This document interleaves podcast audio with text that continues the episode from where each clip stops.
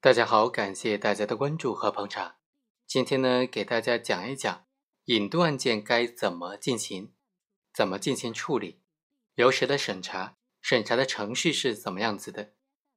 因为引渡这个问题啊，都是比较复杂的，所以在接下来的几期节目当中，我将和大家逐一的来分析讲解引渡案件的处理流程是什么样子的。法国大使馆呢，就向我国外交部提出了引渡涉嫌在法国犯强奸罪的法国的公民马尔丹。在法国的引渡请求书当中就指控，马尔丹在法国对他的继子女涉嫌性侵犯罪和强奸犯罪，法国就以有权对强奸和企图强奸十五岁以及十五岁以上未成年人的罪名，请求中国将这个马尔丹。引回到法国进行审查审判。我们知道，我国在两千年的时候才颁发了引渡法。那么，对于这个案件该怎么处理呢？首先遇到的第一个问题就是，引渡的案件应当由谁进行管辖呢？我们来分析一下，引渡它就是指一国依照条约互惠或者和睦的原则，应有管辖权的他国的请求，将犯罪的个人。交给有管辖权的请求国，使得罪犯受到刑事追诉或者刑事处罚的这种法律的制度。请求引渡以及是否准予引渡呢？它的目的是履行国际法当中或起诉或引渡的基本的原则，加强国际刑事司法合作，有效的惩罚国际社会公认的犯罪，以及请求国和被请求国都认为是犯罪的行为。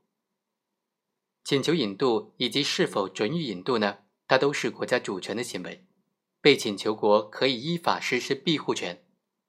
那是否准予引渡呢？被请求国就要进行基本的审查了。有几种审查模式呢？国际上大概有三种基本的审查制度，也就是行政审查、司法审查，或者是双重审查。我国实行的就是双重审查制度，既由司法机关和行政机关。分别进行司法审查和行政审查。首先是由司法机关对于引渡的请求的合法性进行审查。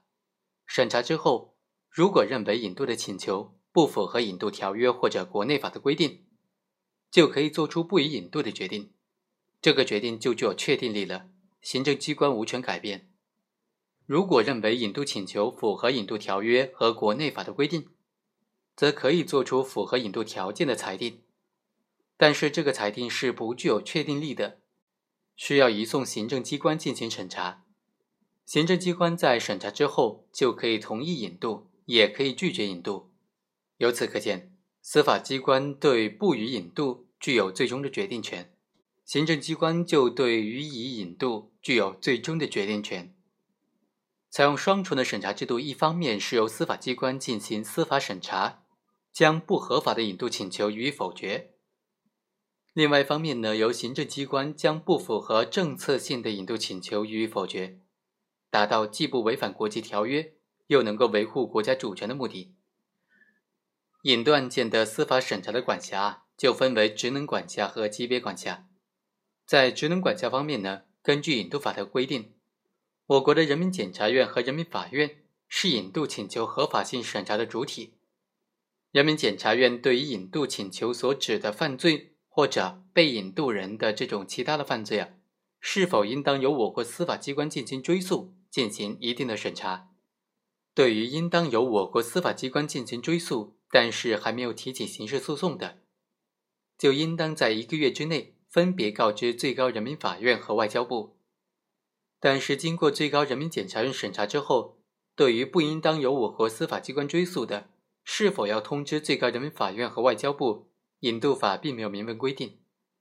综合来看呢，我们认为，对于不应当由我国司法机关追诉的，也是应当及时通知最高人民法院和外交部的，以有利于人民法院引渡审查程序的开始和进行。所以啊，法院它就是引渡案件司法审查的重要的主体了。法院审查引渡案件实行的是一审终审复核制，也就是审查一次就终结了，然后上报复核。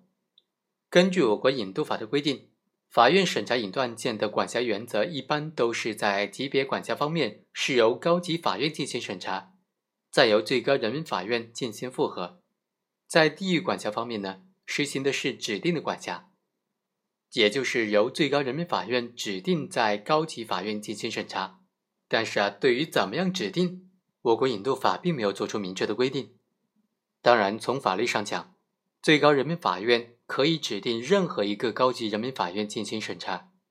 所以，最高人民法院指定管辖的原则，在便利审查的基础之上，由少数高级人民法院负责审查。那对于马尔丹的这个强奸案件呢？法国政府根据联合国大会通过的《引渡示范条约》第五条，关于引渡请求应当通过外交途径，在司法部或者缔约国指定的其他当局之间直接的传递。所以，法国就向我国外交部提出了引渡请求书。我国外交部对于引渡请求书及其相关的文件附件是否符合我国引渡法以及引渡条约的规定进行了初步审查之后。这个案件就进入了司法审查程序，转由最高人民检察院和最高人民法院。最高人民法院鉴于马尔丹被采取的强制措施之后，羁押在云南省昆明市，而且云南省高级人民法院具有一定的涉外刑事案件的审理经验和条件，所以最高人民法院就指定引渡人被羁押地云南省高级人民法院负责对这个案件的引渡案件的审理。好，以上就是本期的全部内容，我们下期再会。